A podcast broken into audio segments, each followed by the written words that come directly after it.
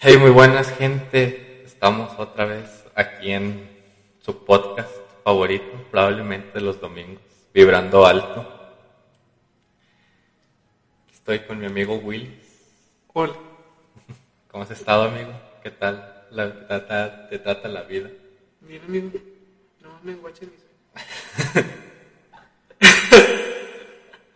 Como pueden ver, aquí ya tenemos micrófono ahora sí. Hay más producción. Eh, tenemos más producción. Solamente nos falta una webcam para dejar de usar los celulares. Pero pues bueno. Y poder ponerme a jugar mientras hacemos podcastcito. Ulala. Así es. Pero bueno, pues, hoy tenemos un episodio lo- la mar de interesante, dirían los españoles. Eh, se trata sobre... Bueno, bueno, tenemos dos historias para empezar. Este, tenemos... Creo que primero para empezar hay que dar una introducción a qué es esto. Bueno, sí. Bueno, bienvenidos a un podcast regular del día de hoy. El día de hoy vamos a presentar una nueva sección que se llama... ¿Cómo se llama? Eh, lo dice en el título. ¿Qué Súper dice el profesional. Este, a ver, aquí viene. Historias de leyenda. Historias de leyenda, de leyenda, donde estaremos contando ciertas anécdotas, más que nada in- inspiradas por algo reciente que ha estado ocurriendo en lo que es la plataforma de TikTok. ¿A qué se está refiriendo? No sé si están familiarizados con el título, o más bien los TikToks que es, que, ¿cómo se llama? Ah, que cada vez que empiezan dicen Mexican only have four moods. Y son una serie de TikToks que cuentan ciertas leyendas urbanas, pero ciertas leyendas urbanas de un interés macabro, por así llamarlo, macabro y misterioso. Y la verdad resulta muy entretenido estando verlos. pues. Aunque como TikTok es una plataforma muy limitada, que te deja subir cuánto, 30 segundos 30 segundos más. No, minuto más o menos, o sea, no te deja hacer historias muy largas, pues muchas de las veces no profundizan en esos temas. Y me pareció una buena idea poder tomar esos temas de aquella plataforma y traerlos aquí con un poco de... ¿Cómo se llama? Mm, De profundidad. Sí, de contexto. Contexto, es en contexto. Conte- Ayer, ayer pasamos el contexto.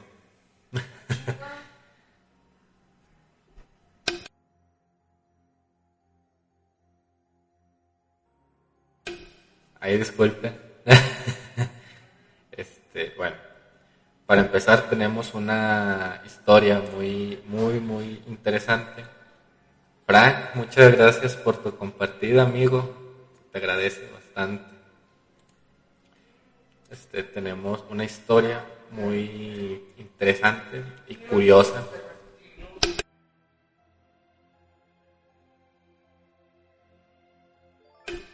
Disculpe, Disculpe. otra vez. Callando familiares en la casa. Angelita, muchas gracias por tu compartida. Gracias, Angie. Este, bueno, esta historia es sobre la niña caníbal del, del metro de Tacuba, Tacubaya. Sí. Este, esta historia se escucha muy, muy mística. Hola, porque no te ignoramos, amigo. No, No, no- te no- no ignoramos. te ignoramos. Pero bueno, ¿Qué te parece si comenzamos dando un poco de contexto a la historia? ¿Qué es, o más bien, quién fue la niña caníbal del metro de Tacubaya en la Ciudad de México? Sí fue en la Ciudad de México. ¿no? Sí, fue en la Ciudad de México. La niña se llama Rosarito Sánchez Sierra. Este, ¿Están crudos? No, ¿por qué? De hecho, ni tomamos. Yo me, hasta yo me dormí temprano. Yo no, pero Bueno, no, yo, bueno, yo sí me dormí temprano. es mi prima la niña. ¿Por qué se les va tanto la onda? Porque yo me acabo de despertar. Acaba de despertar. Más que nada despertar. Para los que siguen mucho nuestro podcast, siempre, siempre, siempre me termino levantando cinco minutos antes de que empiece. Y yo lo levanto. Eh, Y en esos cinco minutos que, tiene, que yo preparo todo el desayuno. Borrachitos. No, oiga. Ya. Total. Mucho cotorreo. Nos desviamos del tema. Este, la niña se llama Rosarito Sánchez Sierra. Este, y esta noticia, esta nota fue publicada el 7 de septiembre de 1972 en el periódico Capital. La historia cuenta de una niña que iba con su mamá, iban al trabajo, su mamá es chef. Itzel, muchas gracias por tu compartida. Este, bueno, la historia cuenta de que la niña iba a trabajar con su mamá. Su mamá era, no, no recuerdo si era chef o lavaplatos en un restaurante. algo Creo así. que era lavaplatos. Bueno, tra- trabajaba de lavaplatos en un restaurante. Ups, FD de Angie. No sé, no sé a qué te refieres. Uy, qué grosero. Es que, es que no lo entiendo. Bueno, total. Este. Se fueron, se fueron a trabajar y la niña se perdió porque llegaron en la hora pico del metro, la hora en la que todos se bajan del metro. Entonces la, la niña no la traían cargada, la traían caminando. Ya tenía como, ¿qué será? ¿Cuatro años? ¿Tres años más o menos? Todavía estaba muy pequeña. Y aquí lo que pasó fue de que, madre, muchas gracias por tu compartida. Un besazo.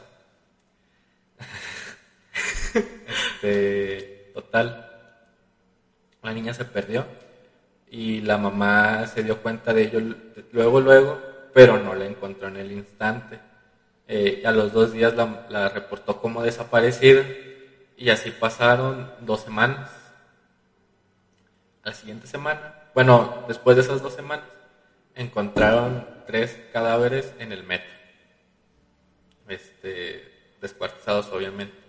Los policías que estaban investigando el caso pensaban que era.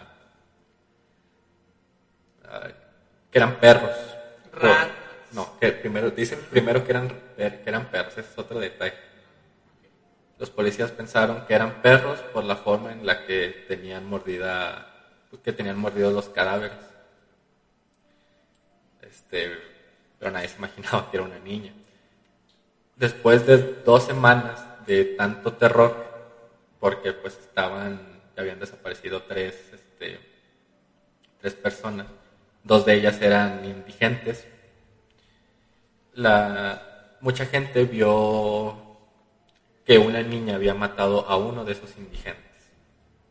Entonces, los policías se sacaron de onda y ya llegaron al, a la conclusión, o bueno, no llegaron a la conclusión, fueron a buscar a la niña al metro y la encontraron. La versión que los policías cuentan, que probablemente fue la más acertada de cuando se perdió, fue de que la niña, al momento de, de perderse, se fue directamente a las vías del tren porque la gente le, le- bueno, porque le tenía miedo a la gente y se supone que le echaba la culpa a la gente de que se haya separado de su mamá. Y este ay, se me va se me va la, se me va la historia. Al momento de, de matar al primer indigente fue de la siguiente manera, porque por, más que nada por la forma en cómo se encontró el cadáver y la parte en donde se encontró. El cadáver estaba cerca de una ¿cómo se llama? Eh, de una alcantarilla. sí. Era, era un indigente y no tenía una pierna. Se abrió la puerta. Oh, por Dios. Una disculpa, permítanos tantito.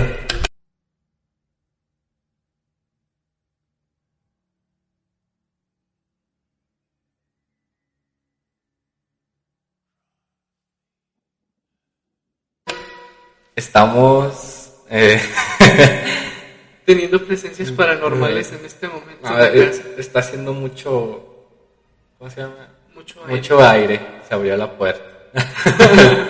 Oye, ¿debería pagar la música? Le, debería, ¿Quieren que quite la música? Porque la verdad no sé si tiene copyright. Eh, sí, ¿qué tal? Bueno, bá- bájale lo más pues que se pueda. Bueno, voy a quitar. Sí. Este, bueno, total, el, cadáver lo encontraron cerca de una alcantarilla con una pierna totalmente separada del cuerpo y con los sesos de fuera, algún, unos que otros sesos de fuera cerca del abdomen. Y lo que cuentan los policías fue de que probablemente la niña, al momento de separarse, esa misma noche de su mamá, lo que pasó fue que un indigente intentaba colarse al, a las vías del metro para pasar ahí la noche. Pero, y se, se, quería meter mediante las alcantarillas. Entonces quería, este, ¿cómo se llama cuando quieres entrar? Infiltrar. Sí, se quería infiltrar a las vías del tren. Es que se supone que están cerradas. No sé la verdad, aquí no tenemos metro. Pero sí. se, se, quería infiltrar a las alcantarillas. Sí. Y al momento de abrir, de abrir la, la puerta para salir al metro, se cayó y aterrizó de una mala forma. De tan mala forma que el pie se le se quebró y casi que hasta se separa del cuerpo al momento de llegar ahí, hasta ese punto, la niña pues bajó el alcantarilla una vez y vio como las ratas se empezaban a, juntar y empezaron a comerse la, la pierna del, del, indigente que ya estaba, este, bueno, que su pierna ya estaba prácticamente separada. Después el indigente murió obviamente por no tener este, la, ayuda médica de luego, luego. Murió por de sangre. Y la niña, al momento de ver cómo se, la cómo se estaban comiendo la pierna, ella hizo lo mismo. Se comió la pierna y parte de su abdomen sacándole así los sesos. La niña, al momento de ser descubierta, pues se podría decir que se confirmó que fue ella, ya que había testigos que, como les mencioné antes, la habían visto matar a una persona. De esa no se tienen detalles. Solamente ese que cuentan la historia, que, la, que los policías cuentan esa historia. Y la niña fue internada en un psiquiátrico, bueno, en un hospital psiquiátrico de aquí de México en, a ver, déjenme checo aquí qué año. Un gato. Se llama Motita. No, esto ¿No? es Gaño. Bueno, se llama Gaño. Miren, capturaron a la niña Rosarito un 22 de septiembre en la... Dentro del metro. Sí, de, dentro del metro. Eh, Rosarito no, no, pisó la cárcel porque pues, obviamente era menor de edad y tenía como 3 o 4 años. Este, pero pasó el resto de su vida, se la internaron ya de por vida en el Instituto Mexicano de Investigación Psiquiátrica, donde jamás volvió a presentar ese tipo de conductas violentas, por así decirlo. Solamente una vez se llegó a sospechar de ella porque una enfermera murió de una muerte muy extraña. Su mamá la siguió visitando a ese hospital psiquiátrico hasta que la misma murió en 1997, o sea, la mamá de Rosarito murió en 1997. Y la niña vivió muchos años más hasta que falleció en el 2010 en el hospital. El caso fue totalmente olvidado por todos en la ciudad, por ello su muerte no llegó a generar ningún impacto. ¿Qué les pareció? Hasta aquí el podcast de hoy. no. ¿Qué te pareció a ti la historia, amigo? Mira, cuando yo la escuché, yo le sugerí el tema. cuando yo la escuché y lo leí, dije, no mames. ¿Puedo decir eso? Sí. dije, no mames, qué fuerte. Y la verdad me lo creí, fue como de, ay, ya le estoy haciendo spoiler. O sea, me pareció muy impactante. Dije, no manches, ¿cómo eso puede, puede pasar? O sea, sí lo veo probable porque los niños imitan todo lo que ven. si una niña de cuánto tenía, tres, cuatro años, tiene hambre y ve a un animal comiendo algo, obviamente la niña va a pensar, "Mm, eso es comestible, entonces yo también lo puedo comer, eh, no teniendo en mente las consecuencias que puede traer eso. Pero aquí viene lo interesante. Haciendo una exhaustiva investigación de cinco minutos. fue, fue, demasiado tiempo para nosotros, la verdad. Haciendo una investigación, bueno, no fueron cinco minutos, pero sí hicimos una investigación donde hay, bueno, resumiendo, en conclusión, la historia es totalmente falsa. En el periódico Ciudad en los periódicos no se tiene ningún registro de alguna niña llamada Rosarito y que haya cometido tal acto.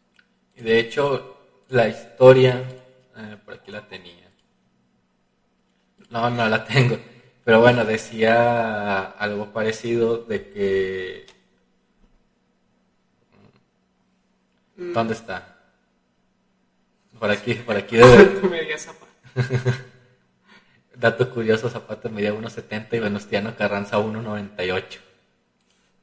Está. Eh, es que tiene su nombre. Ese tipo de historia tiene su nombre. Creo que pasa. Mm, es parecido. Yo creo que sí es una, o sea, llamado así groseramente. O sea, acá lo informal podría llamarse una Un, un creepypasta, una leyenda urbana, nada más. Pero tiene su... Podemos tomarlo más que nada como. Es que una leyenda es algo que se cuenta de generación en generación. sí. Pero puede ser real. No, ¿verdad? No. Ah, entonces vamos a tomarlo como ucronía. Un- una ucronía, ándale, aquí está el nombre, ucronía. Es una ucronía. Y al parecer, esta historia. Bueno, mis sentimientos. La verdad me jugaron con los míos, porque yo también me la creí. Desayuno balanceado. Esta es un guato. Es un- Es, un guato, es es, un un fanfic. La niña caníbal por el vagabundo del medio. Pero fíjate que ya- yo también me la creí, o sea, me la comí enterita y fue como de que, güey, pasó en realidad, a huevo que sí. Pero cuando me enteré de que no había pasado, fue como de, no manches, ¿cómo? Entonces, ¿por qué se hizo tan viral? Pues resulta que esta ucronía eh, fue publicada en una página eh, llamado Los Insolentes. Sí, ¿no? in- sí, Insolente, revista Insolente. de Televis. Fue una revista llamada Insolente. Y pues esa revista no es muy confiable que digamos. Y ahí la publicaron, donde se empezó a hacer viral. Pero ojo, publicó con el nombre de Ucronía. Pero yo creo que la gente no sabía, no sabe qué era. Nadie tomó en cuenta ese término y pues terminó por jugar al teléfono descompuesto con este pues con este caso, llevando así a toda la gente la desinformación y haciendo creer que esto en verdad fue real, pero en verdad nunca pasó, fue algo que podría tomarse como un efecto Mandela, que no sé si sepan que el efecto Mandela es aquellas cosas que recuerden que pasaron, pero que en verdad nunca pasaron. Yo, digo, yo diría que es parecido o similar. No sé qué piensen ustedes. ¿Qué piensan ustedes, amigos? Aquí Frank dice que es una novela. Yo, sinceramente, cuando él me dijo, vamos a hablar de la niña caníbal del metro, del metro de México, yo sí, al principio me quedé así como de que, pues, era la nueva DLC del Smash. Ojalá. No, cuando me dijo eso, yo sí pensé de que, no mames, o sea, nunca he escuchado una historia parecida. Nunca. Y si fue tan fuerte como una niña y todavía caníbal, debió de haberse, de hab- debió de haberse, ay, otra debió de haberse hecho de mucho eco en las noticias y en todos lados. Y no hubiera pasado. O sea, estamos hablando de una niña caníbal. Una niña.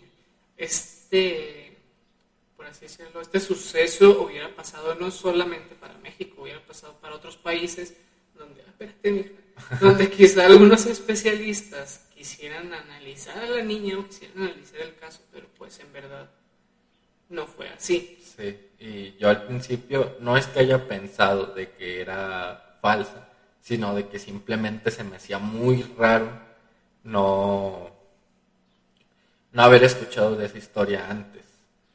Y cuando me puse a investigar, fue el primer video que puse donde al final del video, o sea, al final de donde explicaban la historia y todo ese rollo, el chavo explicaba que era una ucronía. Yo la verdad no conocía esa palabra y afortunadamente él mismo la explicó y básicamente es como una leyenda urbana, un creepypasta o algo así, un Jeff the Killer, haz de cuenta. Ándale. Y pues ah, pues tiene sentido. O sea, una niña caníbal se hubiese hecho más eco de lo... Yo creo que esa sería esta noticia mundial, ¿sabes? O sea, no solo aquí en, en, puro México o, en Latinoamérica, sino mundial totalmente. ¿Pasamos al siguiente tema? Sí. Bueno, cuídalo.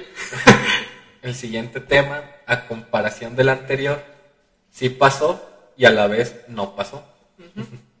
Aquí mi amigo Willy les va a explicar por qué. Slenderman contra, contra la, niña, del, metro.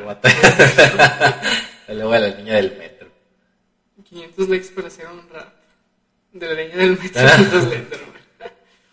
Bueno, ¿de qué vamos a hablar ahora? El siguiente tema tiene relación con lo sucedido en... Ah, Gustavo Castillo, muchas gracias por tu like, hermano. Muchas gracias, Gustavo. Se agradece demasiado. El Nike. ¿Quién? Nike. O sea, el top. ¿Quién? Ah, ya me acordé. Perdón. Total. Bueno, tiene relación con lo sucedido un 2 de octubre de qué año? Del 68. Del 68 en Tlatelolco. Estamos hablando efectivamente de la matanza de Tlatelolco. Ahora, como bien saben, ese suceso fue durante el gobierno de Gustavo Díaz Ordaz. ¿Qué sucedió? ¿Qué sucedió? o sea, fue eh, básicamente una protesta pacífica Sí, haz de cuenta, los estudiantes estaban protestando pacíficamente y de repente los soldados, los policías llegaron atacando a maestros y estudiantes de la nada. Entonces, al día siguiente, los estudiantes hicieron una huelga en un edificio, no, recuerdo cómo se llama, pero una plaza. Sí, tenía que ver con las huelgas. Y ahí fue donde comenzó la desgracia. No se sabe exactamente dónde pasó, cuánto... Todo octubre. si, vamos a, si amanecemos en un barranco el día de mañana es culpa del quiz. Nadie me puede caer. no se sabe exactamente cuántos muertos hubo, ni cuántos lastimados, ni dónde empezó todo. Lo único que se sabe es lo que les acabamos de decir. Pero. Es el contexto. Yo, cuando estuve en. Mendoza José, gracias por tu like. Muchas gracias, Mendoza José. Pero eh, yo, mientras estuve estudiando, nos pasaron un video, o sea, narrando, no, mostrando experiencias de las personas que estaban presentes durante ese día. Y la verdad es muy impactante ver todas esas anécdotas que te cuentan las personas que pues lograron afortunadamente sobrevivir a dicha masacre porque también según narran la gente que intentaba huir que intentaba esconderse en centros comerciales no. No no, no, no, eso bueno, la gente que intentaba esconderse en ah, la Plaza de las Tres Culturas, eh, que intentaba esconderse en donde fuera. No importaba si te metías a un centro comercial, si te metías a alguna oficina, etcétera, etcétera. Se metían a por ti y te sacaban y adiós, palobi. Para diosito. meterle un poquito de comedia a esto, pero es un clásico de generación tras generación. Es un clásico porque te enseña más que nada la... ¿Podría llamarse corrupción? Sí. La corrupción y la falta de libre albedrío, que, no, no libre albedrío, eh, expresión, ¿cómo es? Eh, libertad de expresión. O sea, la falta de libertad de expresión que tenían en ese tiempo, donde básicamente dar tu opinión era un, si no opinas igual que yo, Palomi. te mueres. Ah, palobi. pa Fortnite, digo, pa para, para el cielo. Y sí, básicamente es muy triste, pero también es muy sorprendente ver cómo, de, cómo hemos trascendido y evolucionado, pues, como por generaciones. Me perdí. pero bueno, ese no es el punto. El hecho es de que la matanza y todo eso sí existió, pero ¿a qué nos referimos con algo que no existió? Bueno, se reportan durante aquellos días eh, que había un programa, sino un programa de televisión, no, no un programa, un noticiero, Un un noticiero. de televisión Llamada a las 24 horas. ujú, llamado Las 24 Horas que estaba conducido por Jacobo Zabdowski, no sé cómo. Saud- Saudowski, Sa- algo así. Sí. Total, el otro se llamaba Jacobo. Jacobo Russo, vamos a ponerle. Todos. Bueno, este señor Jacobo, durante ese 2 de- la noche de ese 2 de octubre, al inicio de su noticiero, lo que dijo fue, hoy fue un día soleado, y no haciendo mención durante todo el periodo de su programa hacia lo que había ocurrido aquella tarde, ¿no? Fue tarde, mañana, ay no sé. Aquel día. Aquel día. Ahora, ¿por qué decimos que esto quizá no haya ocurrido, quizá sí? Bueno, hay suficientes, mm, bastantes teorías que hablan acerca de este hecho de hoy fue un día soleado, que nos quieren poner en contexto acerca de lo que pasó. Un- una que eh, podría ser, tomarse como obvia, muy obvia o que la más creíble, por así llamarlo, es que dicho Jacob no habló nada del tema por órdenes del presidente actual en ese tiempo, que era Gustavo Díaz Ordaz. O sea, que fue básicamente una orden directa de que nadie hablara de eso. Ahora, ¿por qué digo que es la más real? El día siguiente, o sea, el 3 de octubre, salieron los noticieros, bueno, los periódicos, perdón. Salieron en los periódicos muchas, ¿cómo se les llama? Noticias, columnas. columnas, muchas columnas hablando de ese tema, pero tergiversándolo horriblemente, diciendo que dicha masacre había ocurrido porque era un enfrentamiento entre francotiradores y la policía o la milicia La policía. Y la policía. Pero toman a todas esas víctimas como que fueron Pues sí, víctimas de. fueron, pues sí, por mala suerte, o sea, que nada más estaban ahí, se presentó esa riña entre los francotiradores y los policías, y ellos fueron como terceros afectados, o sea, que no fue directamente hacia ellos. Pero obviamente eso sí fue ultra obvio que no había pasado así, fue, fue una mentira horrible que pasaron y que fue un, los de guante blanco. Uh, sí, eso triste. Ah, Eh, eh, pues ahora en el documental que vi. Ah, no veo eso, a ver. a ver. Las palabras que usaron en esa ocasión fue un daño colateral, sí, básicamente eso fue lo que dijeron. Daños de terceros. Bueno, por eso es que yo argumento que es lo más creíble. Y también pues, por toda la censura que hay en los periódicos. Censura en cuanto a proteger a Gustavo Díaz Ordaz.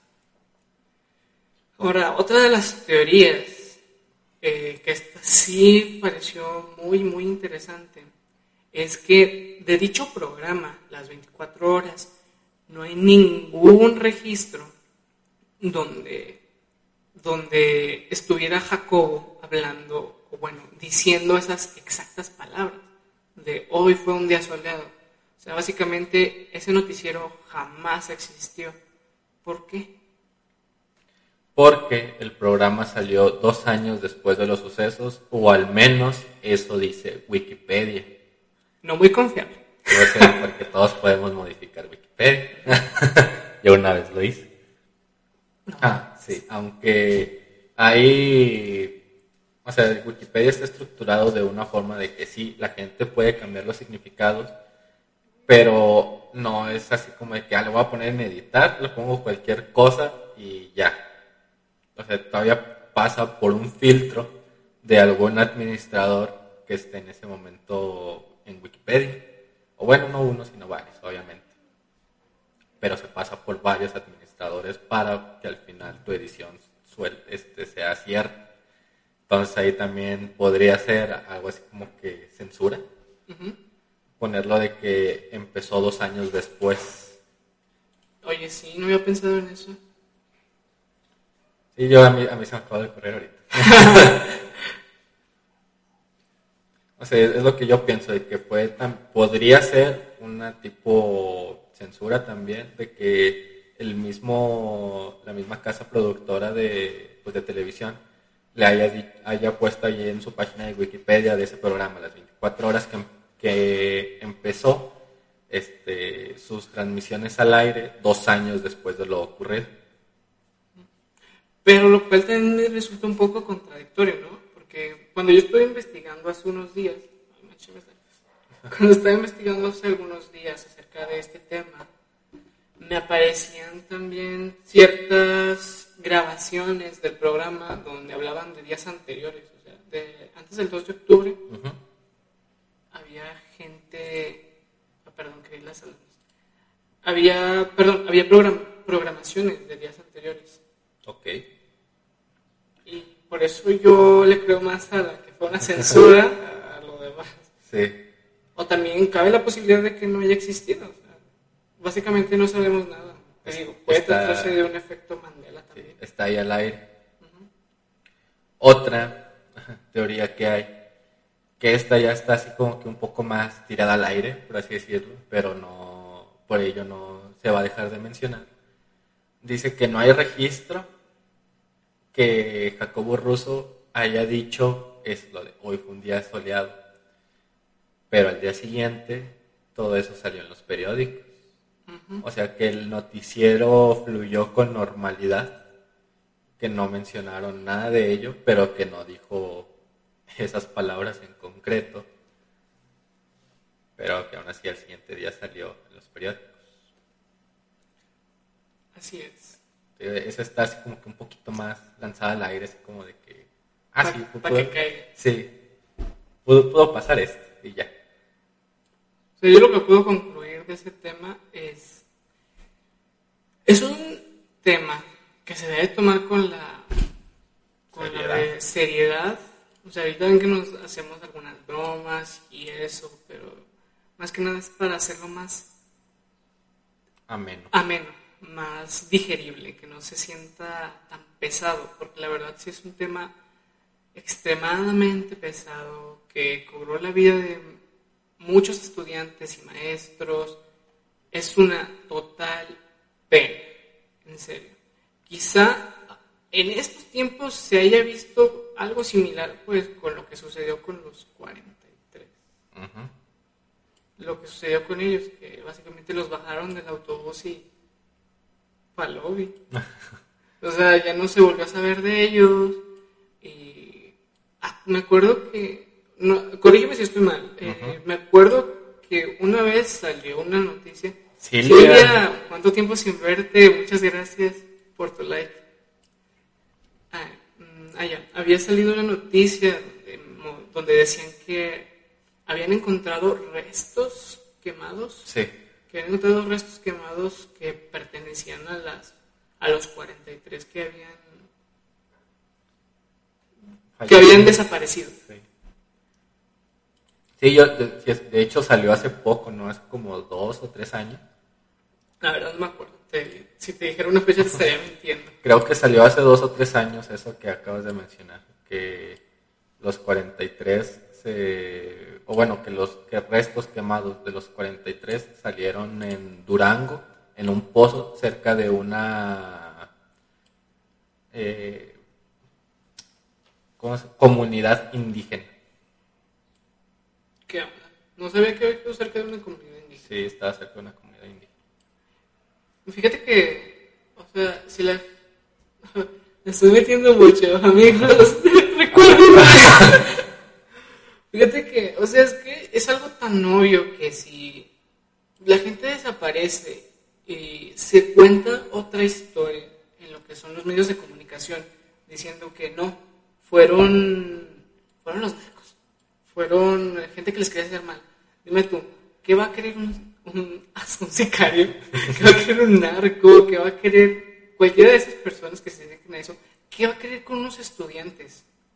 A lo mucho, ¿qué? O sea, no entiendo. A mí se me hace súper ilógico que lo quieran pintar de esa manera. Sinceramente. La verdad es que sí. Simple y sencillamente, los estudiantes tenemos mucha voz, por así decirlo. Y es lo que el gobierno no quiere. Nada. Creo que ahorita es un algo muy bien criticable el que la- las personas se estén quejando mucho de la que se le llama ahorita la generación de cristal.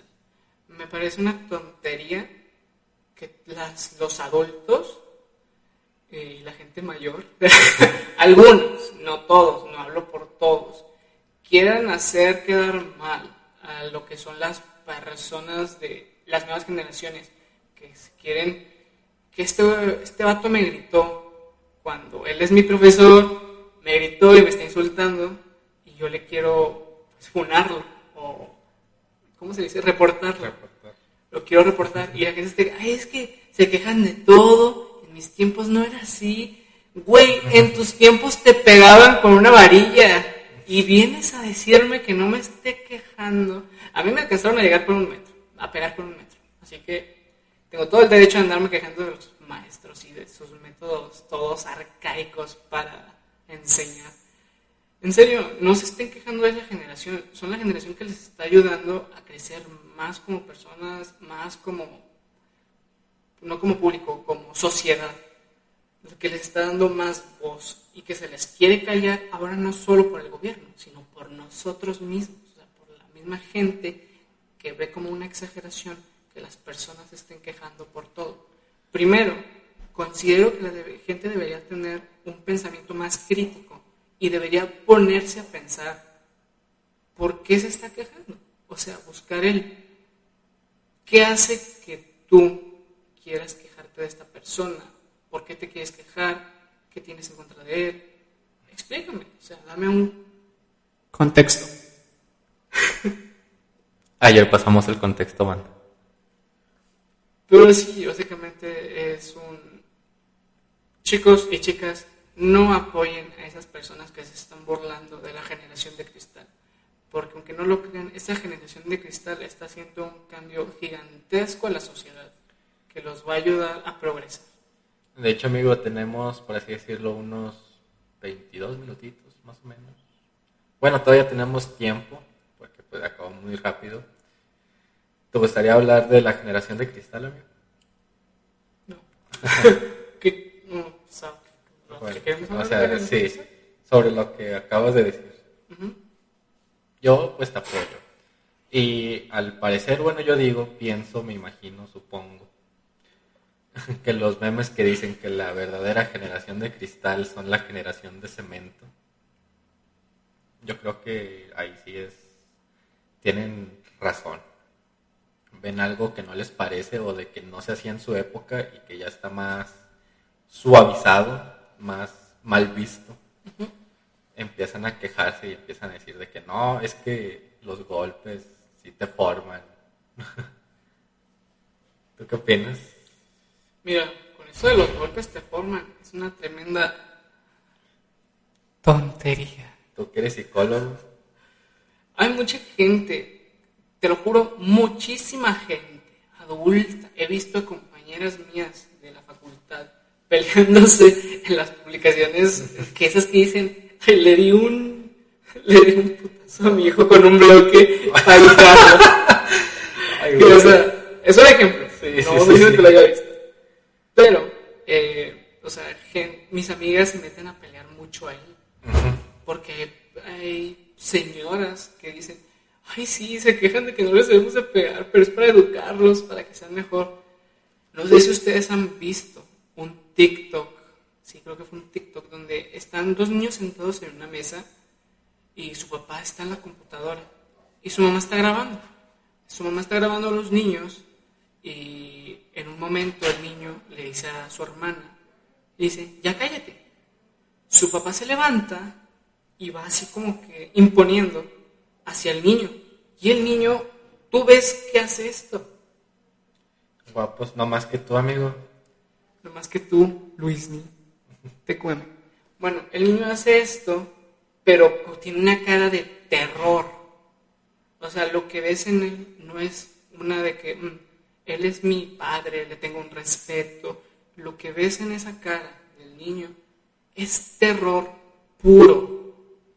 Lo puedes sentir porque se ve, se ve su mecanismo de defensa, se ve cómo se hace bolita para que no le peguen.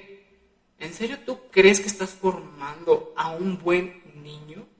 No, simplemente lo estás traumando. Vas a hacer que tenga más problemas cuando crezca. Es básicamente una tontería pegarle a los niños.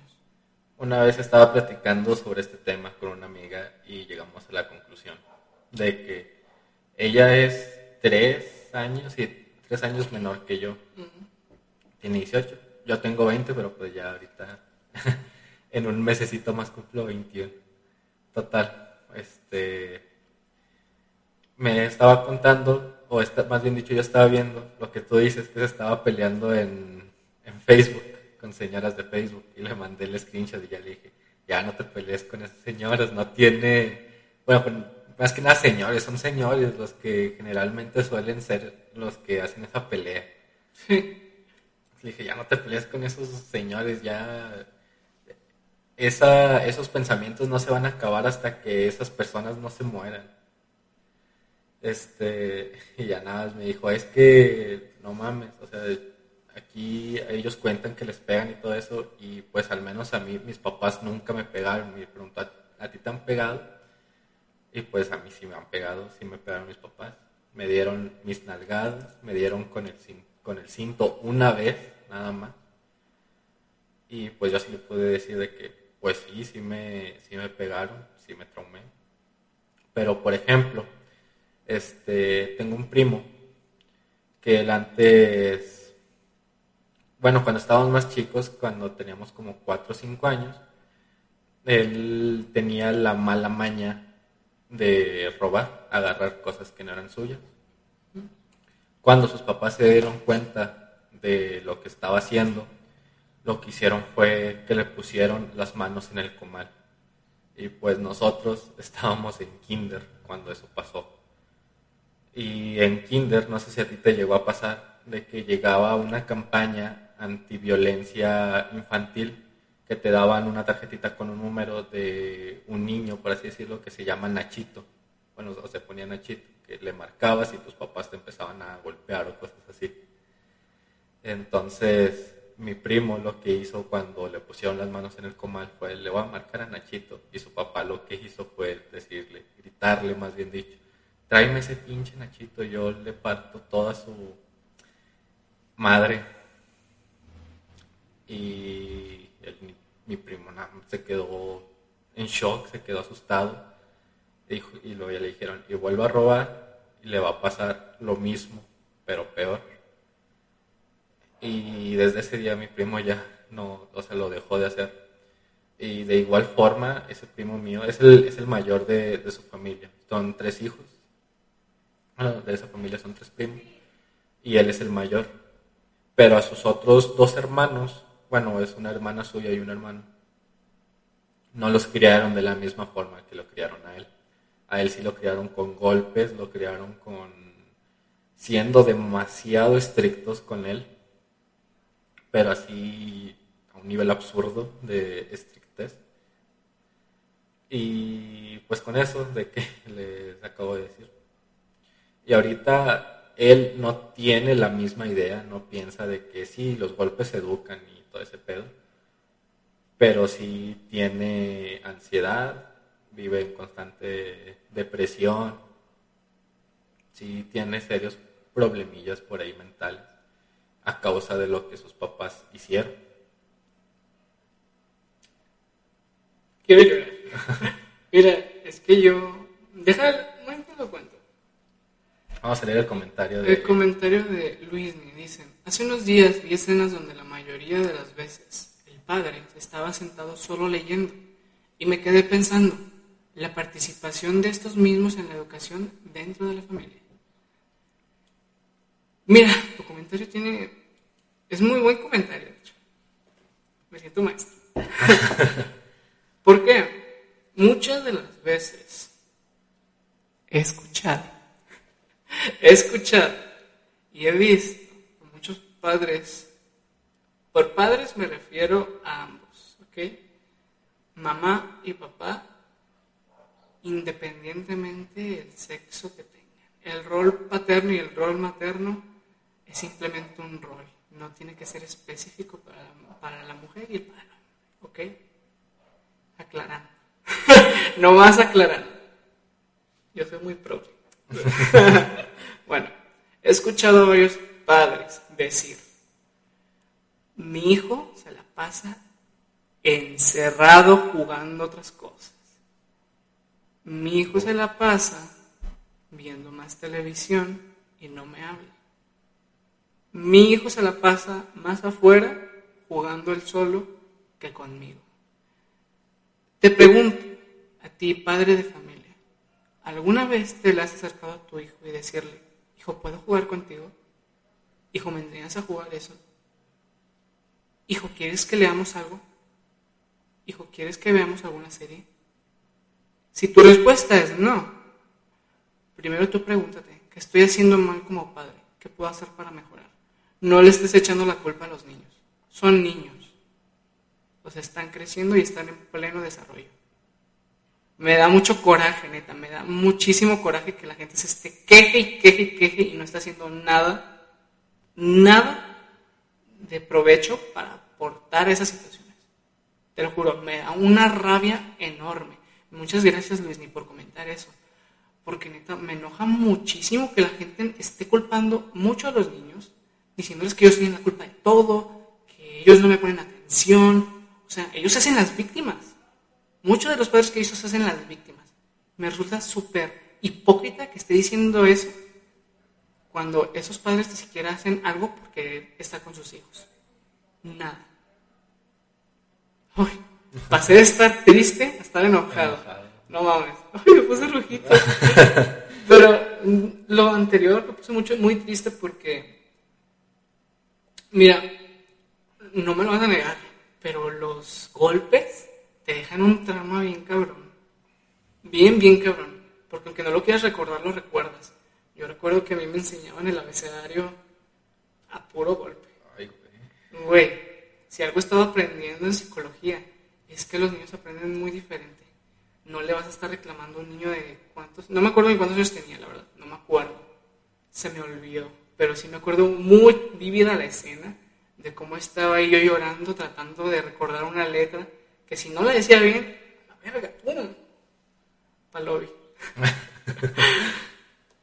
yo tengo muy vivida esa escena. Y... ¿Qué iba a decir? Buena onda. Que los niños aprenden de una manera ah, ya, aprenden de una manera diferente. He aprendido de que si un niño no sabe leer en primero de, de primaria, está bien. Si un niño no puede aprender a leer a inicios de segundo, está bien. Los niños se desarrollan de diferente manera. No es que sea flojo, simplemente es que su cognición actúa diferente y va a estar evolucionando de una manera muy diferente. No hay por qué desesperarse. La generación mucho anterior de nuestros padres es demasiado desesperada. Demasiado. Quieren todo así, güey Y no sé por qué.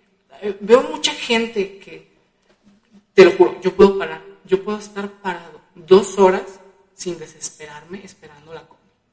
Y no sé por qué, he esperado la combi dos horas. Pinche madre Saltillo, compra, compra más vehículos. Te faltan más para la ruta de la verdad.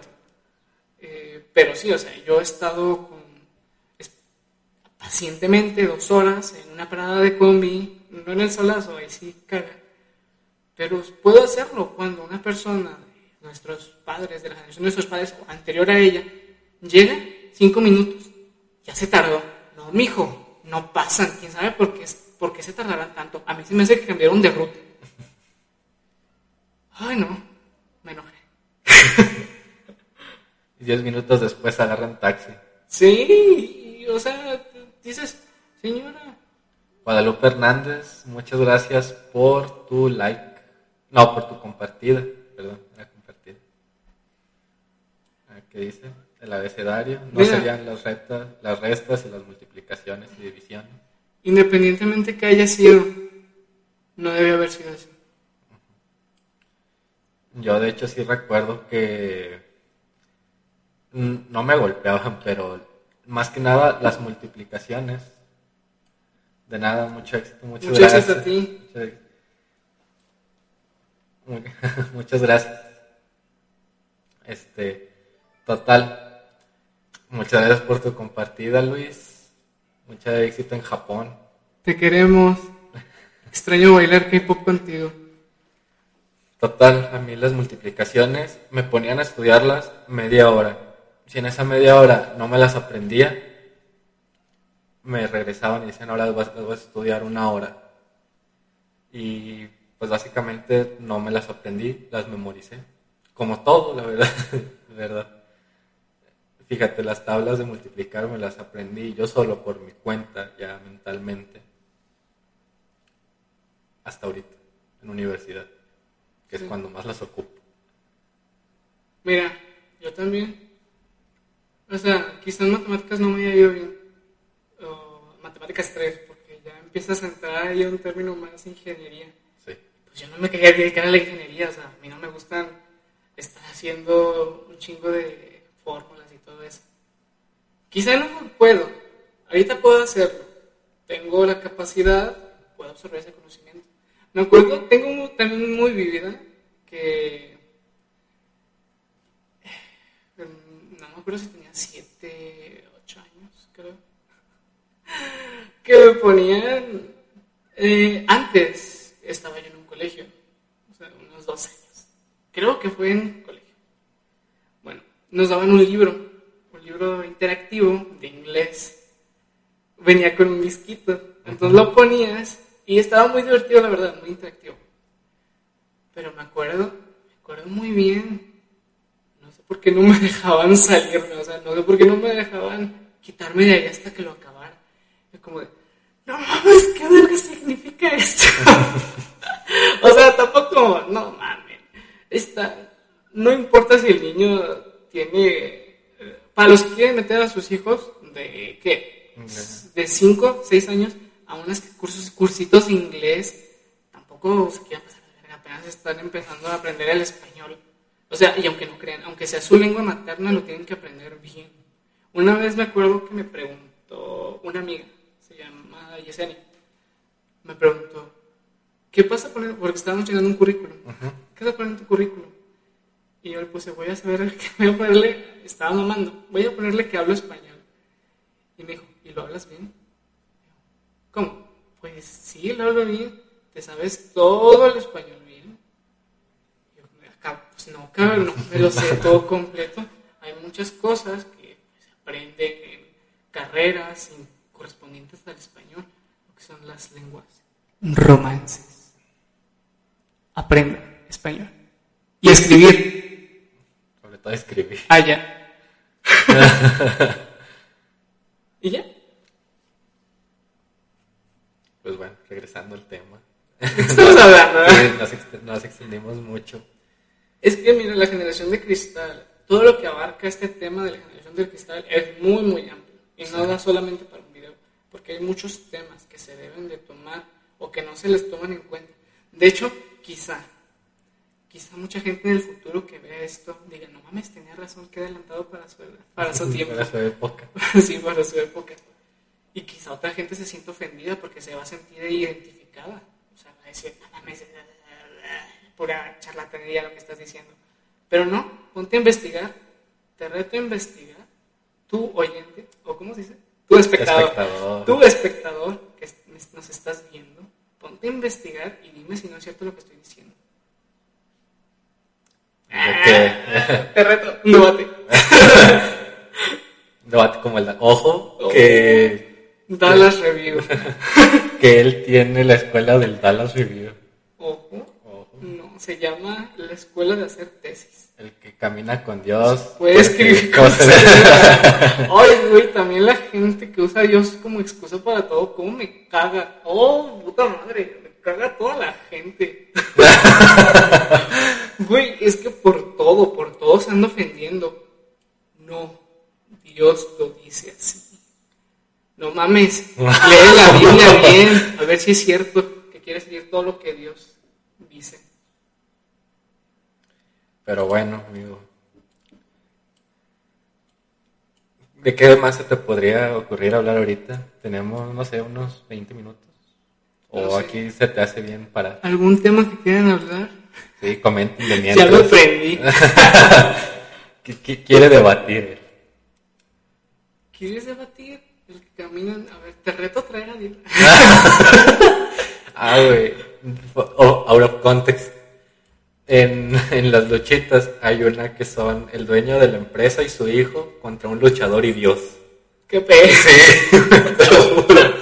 Era una pelea tag, o sea, de, una pelea en parejas. Y, al, ot- y el otro, el luchador, como es cristiano, este, lo- el dueño de la, de la, de la WWE y su hijo, lo retaron a una, bueno, se estaban burlando de él por, por eso, por ser cristiano, y lo retaron a una pelea de él contra Dios.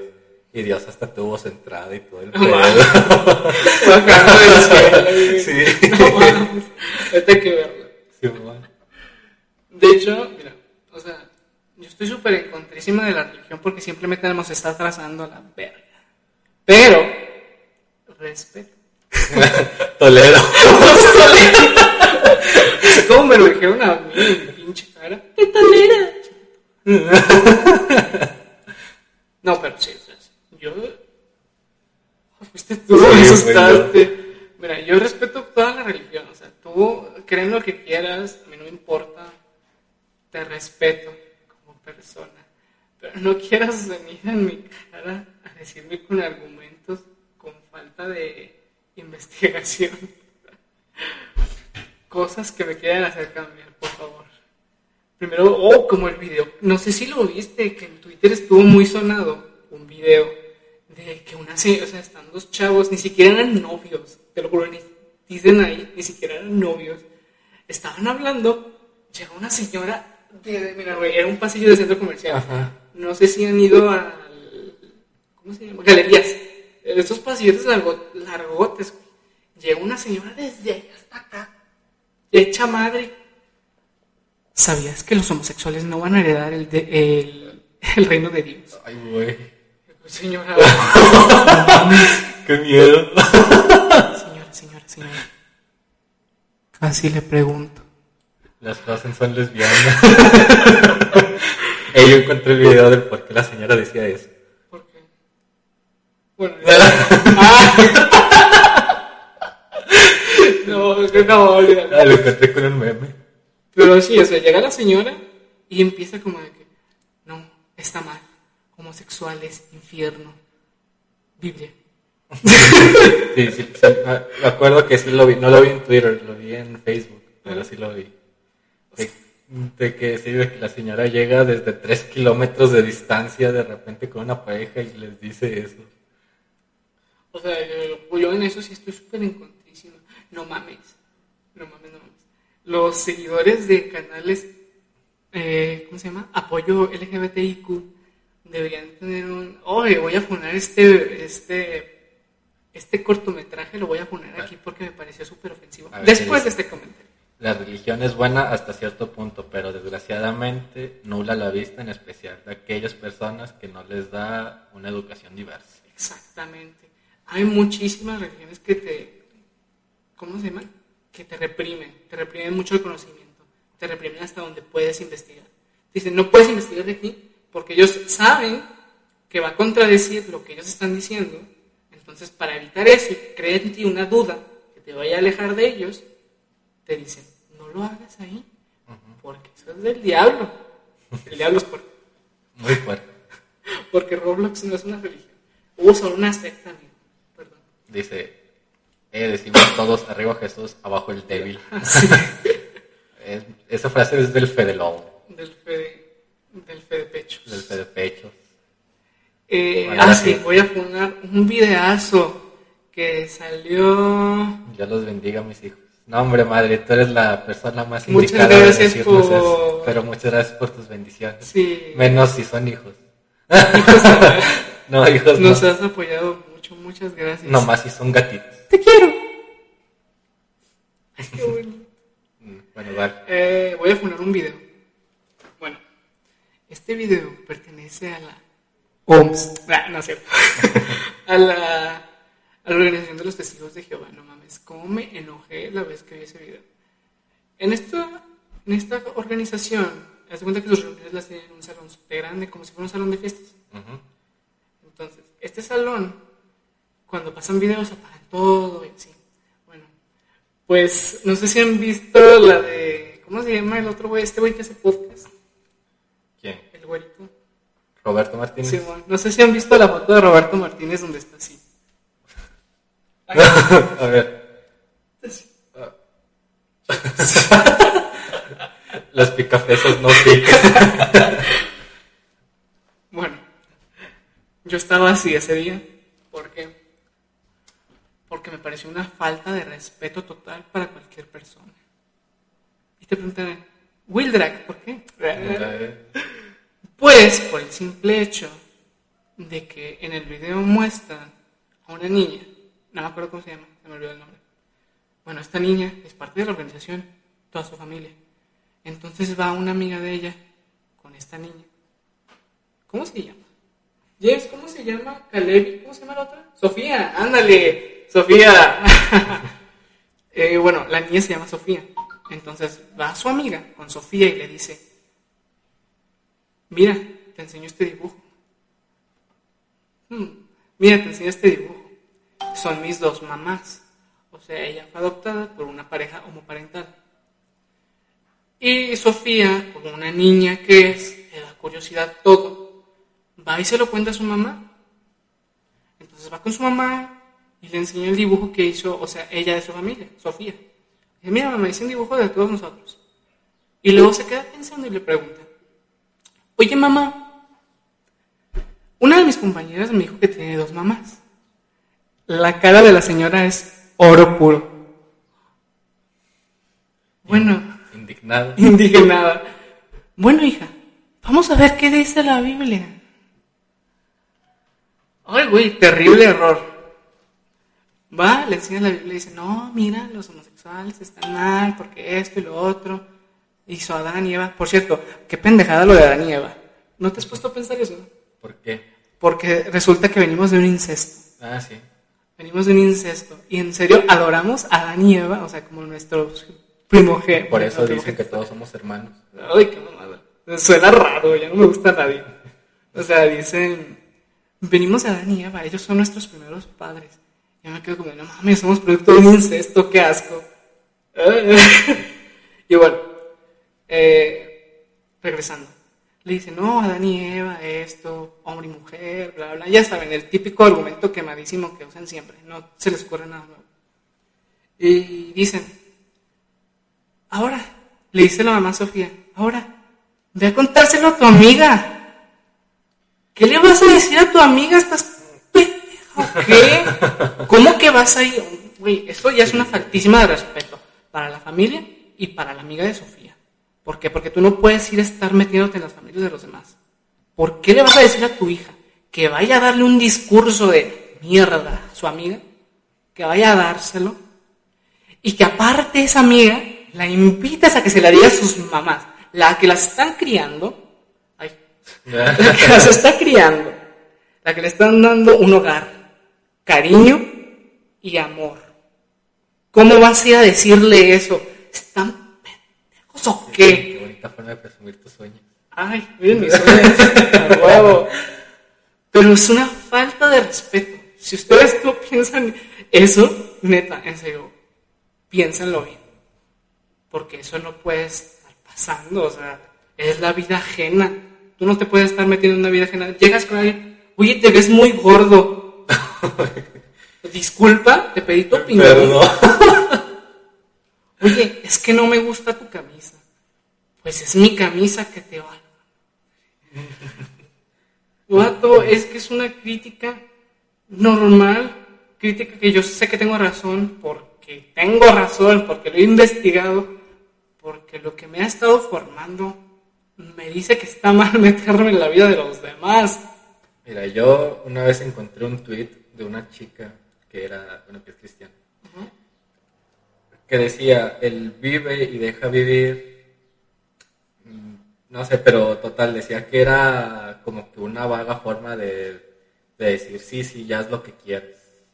Pero yo creo que, bueno, y lo tachaba de, de que fue mal, de hecho, déjame buscarlo para leerlo. Pero yo creo que, no sé, la frase yo sí la sigo. Sea, o sea, sí es. Para mí es totalmente. ¿Cómo se llama? Acertado.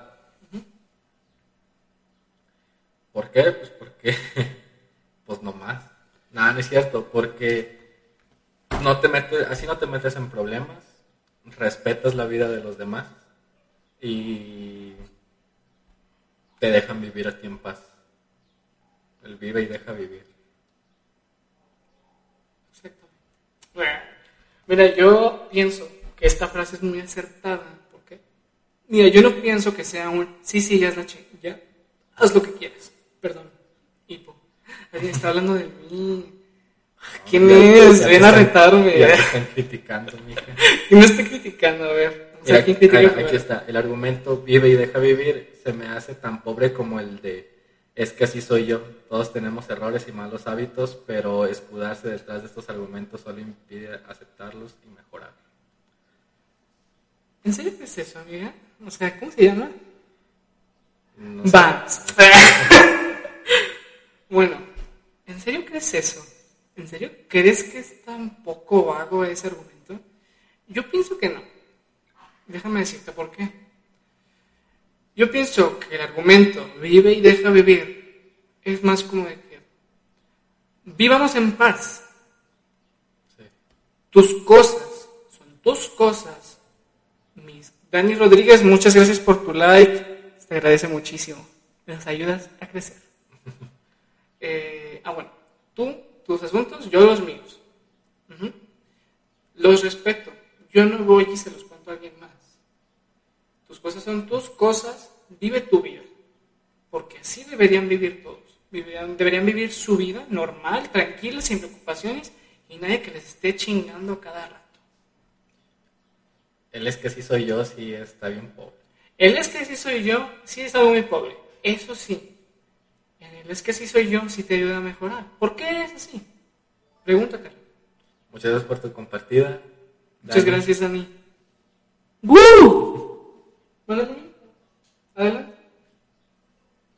Te ves muy guapa. Va a pasar mi mami guapita. Mí. Eh, ¿Qué me quedé? Que. No sé, Mm. la verdad. Ah, ya. Es que sí soy yo. ¿Por qué eres así? En serio, cuestionate por qué eres así y cuestiona si en verdad no le haces ningún daño a alguien. Porque mira, es como si yo te dijera, es que yo soy así, pero ¿cómo soy yo? Le pego a las personas, me enojo muy fácil, le grito a todo. Eso es una conducta sana para mí. Aparte, para mí, o sea, no me resulta autodestructiva El FIFA. el FIFA. y pues, en conclusión, sí es una conducta autodestructiva para ti. No está bien que lo andes pegando a las demás personas. O sea, llegarle así de la nada y pegarle a alguien, o enojarte y agarrarte a. ¡Piu, piu! a madrazos, A chingadazos. a golpes. O sea, eso no es una conducta sana. Y ahí sí deberías de cuestionarte, ¿por qué soy así? Yo quiero cambiar, yo no quiero ser así. Y no es porque no esté socialmente aceptado. De hecho, están muy normalizadas las relaciones tóxicas, donde las personas hasta se agreden entre sí mismos y se insultan. Demasiado. No romanticen ni normalicen las relaciones tóxicas, por favor. Vayan a terapia. Sí sirve. Pero bueno, esa es mi humilde opinión. A todo aquel que le haya caído el saco, póngaselo. Porque lo va a ayudar a mejorar como persona. Independientemente de quién sea. Intenté hacer una serpiente. Parecía un pez. Presumiendo uñas también. Pero bueno, amigo, ya un minuto quince yo creo que es suficiente. Ay, aquí espera. La verdad, yo me aprendí. A ver, ustedes, ¿de a ver. qué, ¿de qué más te gustaría hablar? ¿Qué dice el público? ¿Paramos aquí o le seguimos? Ah, por cierto, yo iba a comentar, o sea, acerca de la serie. Sé que nuestra serie de historias legendarias, eh, o sea, iba a tratar, sí soy, iba a tratar acerca de pues varias leyendas que hay en México. Y pues yo lo tenía planeada para lo que es entre semana, o sea, hacerla entre semana, esa, de esa historia legendarias. De hecho, íbamos a tener un invitado, pero se canceló todo el show que íbamos a hacer, etcétera, etcétera, etcétera, y por eso terminamos haciendo una historia legendaria hoy. De hecho, lo iba a empezar la semana pasada, pero tenía muchas cosas que hacer. Los dos. Teníamos No, no, no, muchas sí. cosas que hacer. Nunca me dijiste, por eso no Sí. te conté. Así que no sé qué a ustedes les parezca si sigamos así de que entre semana y una historias legendarias, uno o dos, no sé, son temas cortitos. Sí, como vamos a durar como 40 minutos. Sí. Los temas duran como 40 minutos analizando el tema, dando nuestra opinión acerca de ellos, de aquella leyenda. Y pues los podcasts normales suelen durar. ¿Cuánto duró el último? ¿Dos Dos- horas? Dos horas. sí. Dos horas y cacho, y pues este ya va a durar una hora quince. No sé si quieran que sigamos hablando de algo, algo que quieran escuchar nuestra opinión, acá bien humilde. Ay, Acá como, como Angelita puso un, tres serpientes. Sí. no sé, díganos ustedes en los comentarios. Y también aprovechemos para dar muchas gracias. Hemos estado creciendo quito, pero estamos creciendo. O sea, me resulta algo fantástico que sigamos creciendo, que más gente nos escuche. Pasamos de tener a tres viewers, a cuatro, pasamos a cinco, y ahorita somos siete. Siete, ocho. que ocho. Hemos, creo que hemos llegado hasta ocho estables esta semana. Sí, es el capítulo de hoy llegamos a 8 estables. El capítulo pasado, como tuvimos un invitado, llegamos a más viewers. Está bien lo de entre semana. Muchas gracias. Llegamos a más viewers, pero porque teníamos invitado y un pedazo de invitado. Genial. Si lo quieren escuchar, ahí está el podcast. Este, está grabado. Y pues, fuera, an- antes de ahí, teníamos cinco estables. Muchísima suerte para los dos. Muchas gracias, madre. Muchas gracias. Otro beso. Corazón coreano. Siempre confundo la cámara. Estamos en modo espejo. Sí, no sé, ayuda. ¿Cómo se quita el modo espejo? No, no lo sabemos quitar. Pero bueno. Ojo. Yo digo que hay que hablar de otra cosa. ¿Qué quisieras hablar? No sé, amigo, como... ¿Qué te pasó esta semana, por ejemplo? Mucha tarea. No me lo recuerdo. No, Estoy contentísimo porque ya salimos dos semanitas de vacaciones. No sé qué parte de México sean o del país, o no sé de dónde sean, pero en México estamos de vacaciones. Vacaciones por todo. marketing. Ay, me agarro ahí desprevenido. Ahí también. ¿Qué puedo decir del marketing? A ver. Hay, pues mira, hay de todo. En el, en el marketing hay, sí hay de todo, porque hay marketing bueno, marketing malo y marketing pasado de lanza. ¿Cómo consideras un marketing fuera de lanza? Este. no sé, algo que, que hagan con un tema fuerte, que hagan marketing con un tema fuerte, que lo intenten hacer gracioso. Ah, ya, ya vi. ¿Por qué creen que a las personas les cuesta tanto? ¿Qué? Darse cuenta y disculparse por lo que hicieron.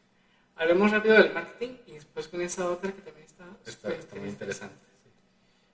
En mi opinión, me da asquísimo en la marketing que se trate con temas polémicos. Sí. O que utilicen muertes, eso está súper cabrón. Muy pocas lo hacen, pero los que lo hacen, chingas, los que lo hacen, los periódicos. Los periódicos O sea, amarillistas. Sí, está horriblísimo. No sé si esa palabra exista, pero horrible. Nueva palabra inventada. Inventadísimo. Pero sí, está súper horrible que en- dentro del marketing algunas cosas como a veces algunas televisoras de noticias eh, que quieran vender su programa, algunos periódicos pues que quieren vender sus artículos, sus periódicos, que traten de mujer atropellada, eh, descuartizada y muestran en la portada una imagen en grande de una, o sea, de la mujer acá, toda expuesta, todo cómo quedó. Eso me resulta súper asqueroso y una forma muy baja de querer vender algo. Y lo deja tú en primera hoja, con la mitad de la de, de esa primera hoja, abarcando toda la imagen. Sí, está súper horrible. Y pues el morbo vende. Es una forma de marketing sucio, barato Lo y, más bajo. y asqueroso. Lo más bajo que puedes hacer. Pero, qué bonito me veo. Pero también hay marketing bueno. A mí el marketing que más, que más me gusta es el marketing de los memes, pero que estén recientes. Sí. Pero que estén recientes porque de repente te ponen comerciales con marketing de memes ya de hace tres años y es como de que ya les acaba de llegar el meme a los boomers. Actualízate, boomer. Como el de sneakers, güey. ¿Lo, lo has visto? El- hay un comercial de sneakers que es de la chava que te enseña inglés, que te encanta.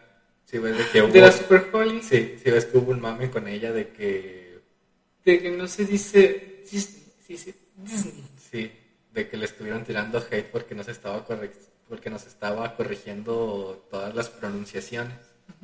Este en sneakers salió este un, un comercial con ella, pero al revés, o sea, ella decía, ve y compra un sneakers, no, no sé quién le decía la verdad, pero le decía, ve y compra un sneakers.